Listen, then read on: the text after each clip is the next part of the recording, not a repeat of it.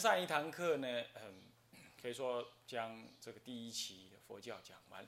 现在第二期佛教就像上一堂课所留下的话尾一样，它就是让中国佛教从出胎了，真正站出来了，出现在世了啊。那么呢，让这个中国佛教开始要茁壮啊，一直成长成为青少年了这阶段，也就是说，可以要准备鹏程万里之前的一个准备阶段。这个阶段呢，呃，我们名之为呃理解研究期，它时间是从这个，呃，这个鸠摩罗什大师啊来华啊，刚好是西西元四零一年，一直到北周武帝灭佛之间啊，灭佛之间。那么这个时期呢，刚好呢当中呢，呃。呃，从四零一年一直到呃北周灭佛呢，五七八年呢，差不多是一百七十多年之间的时间。这当中的时间呢，佛教呢可以说是变化是一日千里。啊，为什么？因为他还在胎里头，他当然什么都受到限制。可是，一出胎之后，因那里多含熊盖劲，小孩子长大最快，对不对？人家唱儿歌都几米多几寸，嗯，这个为什么？因为他开始能够吸收了，能够吸收养分，能够深入的运用他的他的智慧来来怎么样来来理解佛法，来讨论佛法。而这一切都是由于鸠摩罗什大师进来之后呢，才大大的诱发了这件事情，诱发这件事情。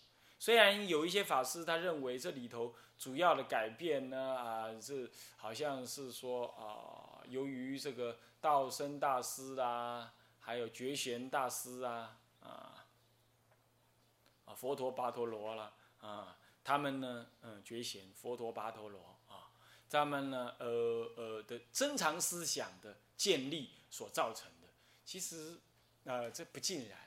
因为就一个历史的一个学习的发展过程来说，固然它是主要造成佛教变化的原因，但是我们说产生的契机的话呢，那么主要还是鸠摩罗什大师啊。那么鸠摩罗什大师是在什么时候进入第二期之后的开始的人物？就鸠摩罗什大师，他呢是我们大家所知道是鸠兹国的人啊。那么这个七岁就随着母亲出家，而说到他这个母亲呢。说起来也是一个天才，啊，也是个业障，但是也是了不起。怎么讲呢？了不起，首先就是说他能够生了这个儿子，是吧？那你说他是个天才吗？还他还真天才，他是鸠兹国王的妹妹，那大概是这个这个国王的妹妹了。那么所以说怎么样呢？啊，这个眼界也很高，人家做亲戚啦，做啊做亲家。拢看不介意，看不假意。这个鸠摩罗什老爹呢，他自己呢是这个西域国家的，还是印度国家的一个这个这个国家的那个宰相。可是那个小国家的宰相，这个一下子国家破了之后，他的宰相就出亡，出亡了之后干脆就去出家了。宰相不干就出家去。出家去到处游方，所以说我们的出家人呐，道业未成，不要到处去啊！遇到了冤亲债主，那死翘翘啊！他七东七八龙，听说鸠兹国大乘佛法兴盛，他就去到大乘国度去看看呢，有什么好学习的。一去了之后，人家总算知道他是过去当宰相的人。鸠兹国王呢，呃，就说：“哎，不是这个当过宰相的人，一定对我国很有帮助，请他来谈谈什么政治经济都都谈一下。”这谈一下呢，他这个妹妹呢在旁边，当然帮忙倒茶水了，偷瞄那么一下两下，一看，哎呦，这个出家人有够缘投啊！我要的白马王子就是这个样子。那么回去之后呢，这个就不吃饭了，哎，也不喝水了，啊，都跟哥哥塞派。那哥哥呢，他哥哥就说：“哎呀，妹妹呀。”今天是发生了什么事让你这不高兴？我说当然有，他说不高兴，没问题。你老哥当国王要什么都有啊，没办法啦，你不可能给我什么好处的。我的我的问题你无法解决的啦，我看我去死算了。然后他哥一紧张了，这不行，你有什么事情，哥哥一定帮你忙。他说真的，嗯，是啊，男人就是很笨，就是被女人老是那么耍啊啊，真的，你说真的？男人当然是入壳了，当然是真的。他为了那表现的大男人主义，当然是真的，没问题。你说，他说啊，我就要你那个今天呢跟你谈话那个那个出家人当我先生。他一听，哇靠啊，他看会记出来，然后他就怎么样，七骗八骗把他那个他老爹给骗来，骗来呢就逼他，你如果要不要的话，我就杀尽什么人什么人这样的，我那样那样那样弄。哇，他爹想哇，我真是业障重啊。当宰相当不成，跑来出家，出家要参学，又遇到这种女人，实在很衰。但是呢，业感所追呀，所以说各位，你也不要以为你剃了头就安全啊，还是呢住在僧团里安全啊，不要到处跑参学，啊，没有三两山你就别想上梁梁山，我告诉你啊，上梁山你就完蛋啊。好了，就这样的逼婚，就这样娶了老婆。娶了老婆嘛，这当时没有避孕机制，就这么这样子就生了这鸠摩罗什。听说呢，怀了这个鸠摩罗什的时候，他娘呢就好厉害，就自然看得懂梵文。哇塞，真是好，真是厉害啊！人家就害怕说她怀孕的这个家伙可能很厉害。就一出生之后呢，女人呐是一时为感情所逼，她就颠倒妄想，无法自我控制。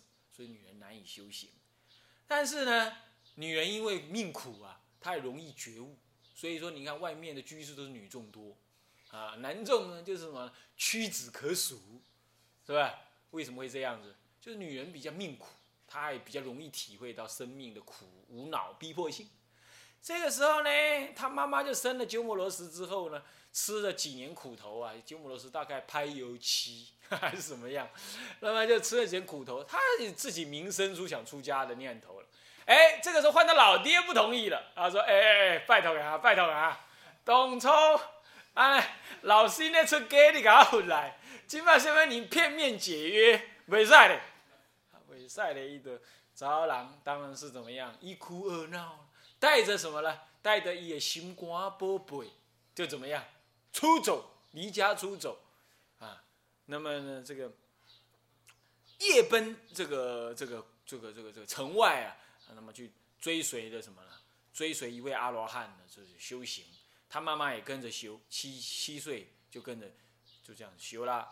那么修的时候呢，他妈妈就努力的用功修，结果一不小心证到三果。哇，实在很厉害 啊！所以呢，冲得很快，那挣了三果了。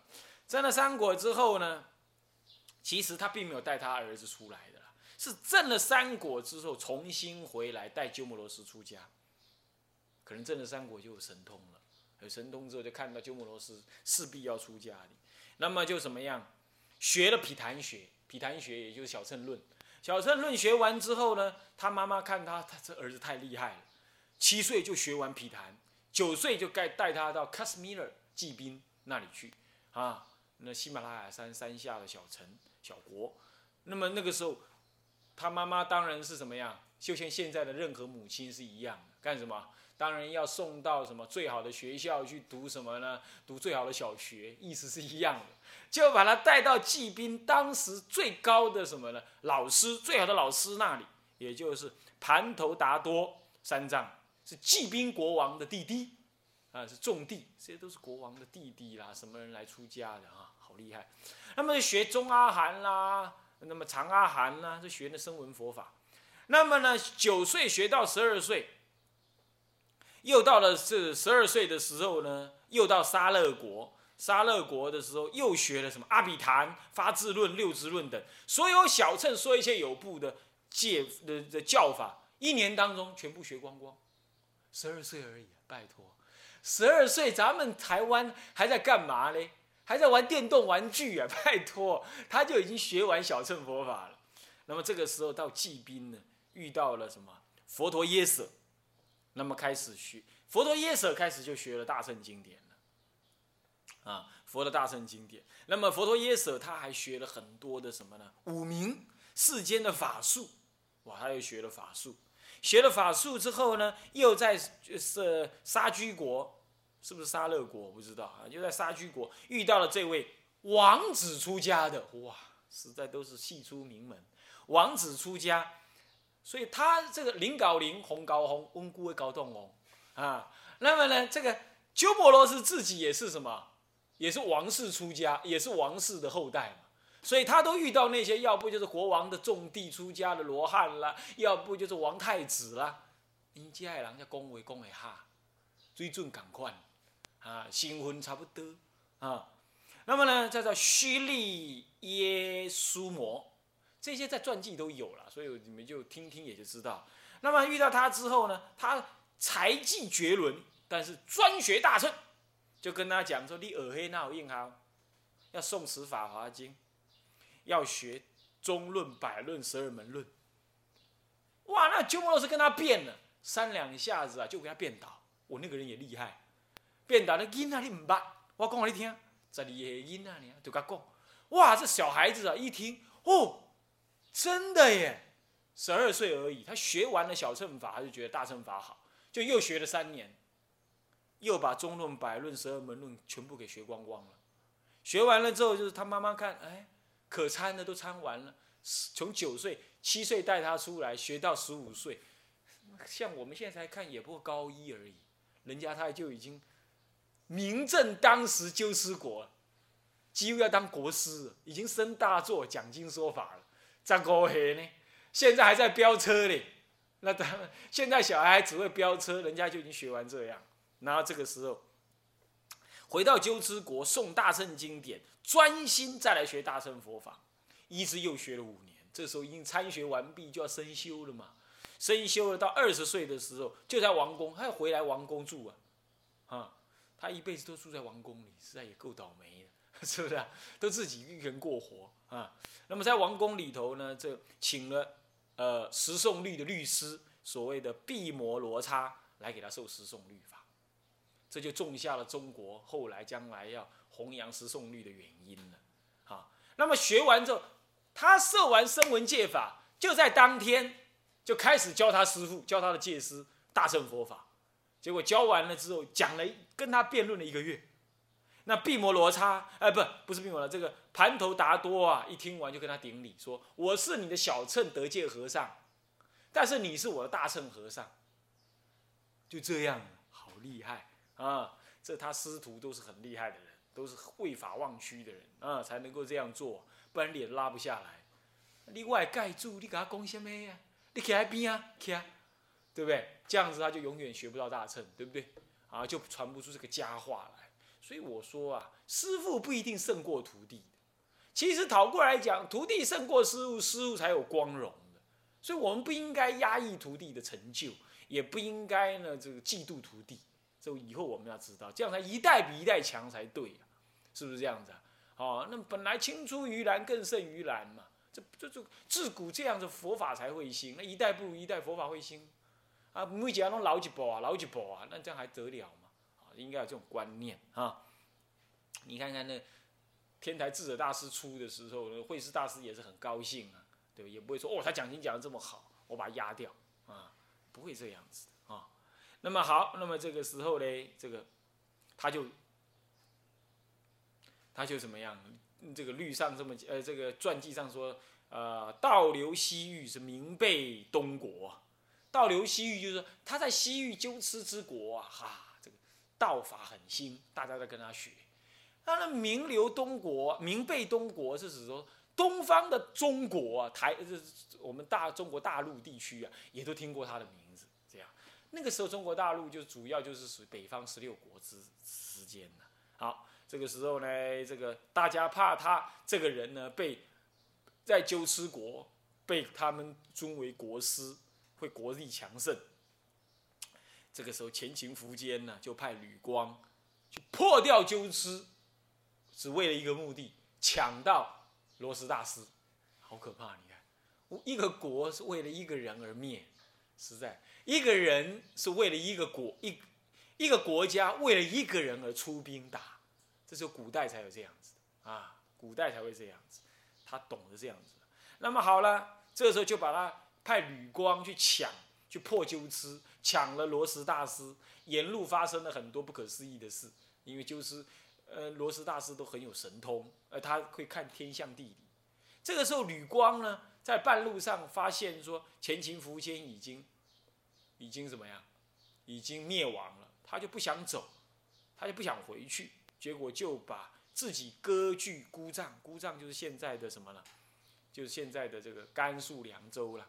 那么建立后梁国，又建立十六国之一了哈。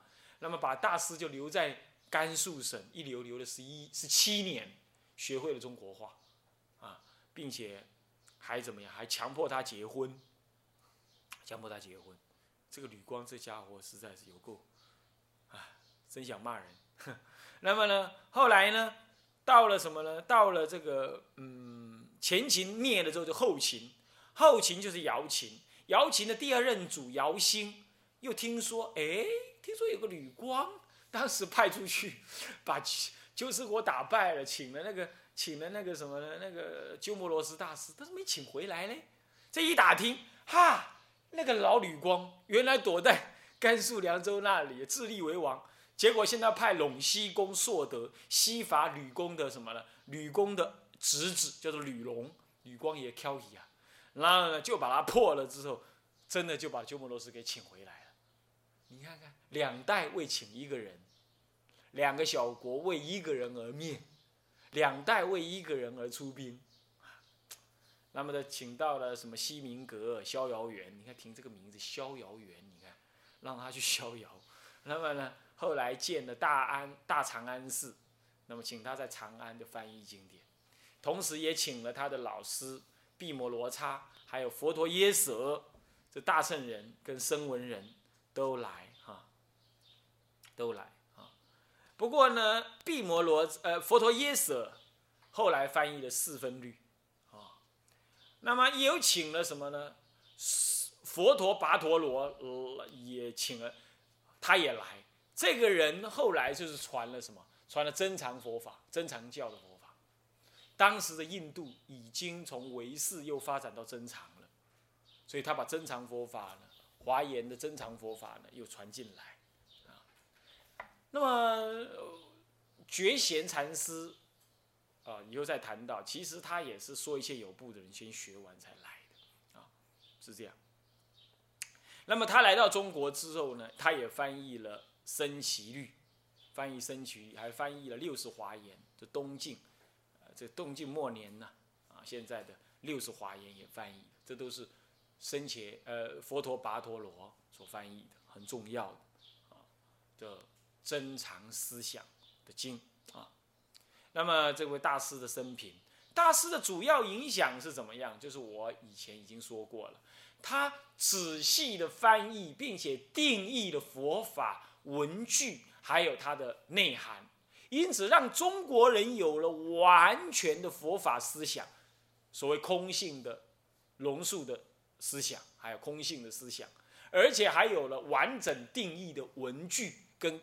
所谓的符号能够来描述跟思维佛法，使得中国人从今而后完全能够用用真正的佛法概念来思维佛法，所以从今而后就破除了西晋以来的格义佛教，这是他最大最大的贡献。所以说翻译经典，无非是他，当然也是他重要重要的贡献，但他真正的贡献在于破除了格义佛教，建立了中国佛教自身的符号跟语言。这是他最大的贡献。那么这第二个贡献，当然就是翻译了各种经典。翻译了什么经典呢？尤其翻译了中观的大乘系统系，这般若系统，所以说性空学、性空实相学的思想。实际上，鸠摩罗什大师是实相概念的。实相并不只有性空，性空讲缘起，这根本如果性空只是缘起的话，这还不是实相。性空讲缘起，这才是大乘佛法的。最根本意，最根本意，啊，最根本意。但是当时的龙树菩萨为了要破除说一切有部，并没有凸显这个实相意。好，然后就传进来了。就传进来的时候，就重点在空性上的解释，但是他并没有建立一个实相，因此使得成佛到底要怎么成佛？那么宇宙万法的存在到底是什么存在的？一直就无法解释。所以才出现了唯识，说用心的妄相，所以成立万法。但是这样子讲起来又又又有问题，那就成立万法，那心是有还是无呢？心如果有，那还是跟说一些有不一样，也不对。那么跟空性相违。那说它是无，那万法的成立还是不终究还是不在的。所以又转成了什么真如思想？真如思想哦，有个真如不可得，这个真如产生的万法是这样。所以说波唯是空性的般若会触发了唯识，唯识又转成了如来藏思想。但等到如来藏思想一出，又传回中国之后，中国人又在空性当中是最长期有的。他把长期有的空性见组合的如来藏思想，总算恢复了什么中道实相见。中道实相见就是不坏空性，可是就在空性当中建立万法的存在，而这万法的存在显然又跟心事有关。这里头又把唯识也整合进来，唯识这种观念也整合进来。而就唯识讲的心事呢，是讲第八意识是不可得，没有错。但是明明众生修行是有心的，这个心其实就是万法的根源。然而万法跟心两者皆不可得，又回到中空性上来。这也就是中国嗯这个教理研究的佛法呢，它最后完成的是这个教理研究最后完成了一个什么呢？中道实相，也可以说真空妙有。真空是中国长期在南北朝之前，也就是在鸠摩罗什来之前的格义佛教，都是对真空佛法，就是般若系统的真空佛教有所理解。但是到了鸠摩罗什进来之后啊，进到中国来之后啊，他开始传递的这个龙树菩萨的中观思想。让中国人更能够研究般若学，更能够研究了性空学。他在研究性空学，发现空而不空。他发现了这样，但是也是停在那儿。那么停在那儿的时候，他开始开始革除了格异佛教的弊病，比如说认为有个神我啦这种观念，开始革除。一方面，他花心血在革除，比如说道安大师，呃，不，道安大师的徒弟慧远大师就在革除这个事。在一方面呢。因为有这个新的语句，让中国人深思的什么？深思的空性的正义。三方面，因为鸠摩罗什大师翻译了很多的经典，那也带来引来了很多其他教派的般若系统之外的唯识系统，还有真常系统的大德也引进中国，所以他们也在。再翻译的般若系统之外的唯识学跟所谓如来藏学，也就这有就是如来藏系的思想也开始翻译。因此，这个时期的教理研究、理解研究啊，其实已经不同于传来期、接纳期的理解研究。接纳期的理解研究主要在研究在空性上而已，而且是以经为主。到了这一期的理解研究的话，是以论为主，而且是以龙树菩萨的般若思想的空性为主。其实它这里头已经开始含有中道实相的思想，已经实相思想有了。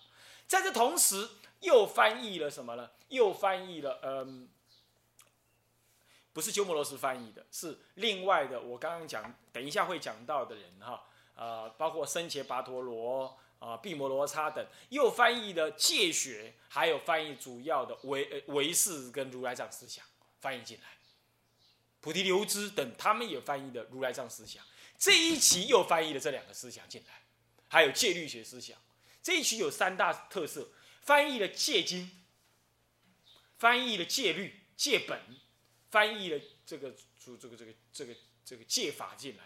再来呢，就翻译了什么如来藏的思想，翻译的唯识的思想，所以这一期所谓的所谓的理解研究期啊，其实是上一期的更进一步的什么翻译跟更加深的理解研究，不是以上一期为基础而已。这位要了解，好，这一定要了解。所以我说过，这一期是最最重要的转捩点。中国佛教可以说，早期的第一期是把戒律禅定。跟空性的根本义建立起来，到了这一期，又把唯识、真如还有戒律的更广泛的什么戒法的内容呢，从再加强补充，可以说大乘佛法已经完成出备了，已经出备了。那么这样子的，就好像说胎儿吃的有限，长大不出胎之后呢，就要大大的吃一些更营养的东西，来帮助自己成长是一样的。所以说，我说过这一期的教理研究呢，是真的是怎么讲？真的是这个啊，一日千里呀。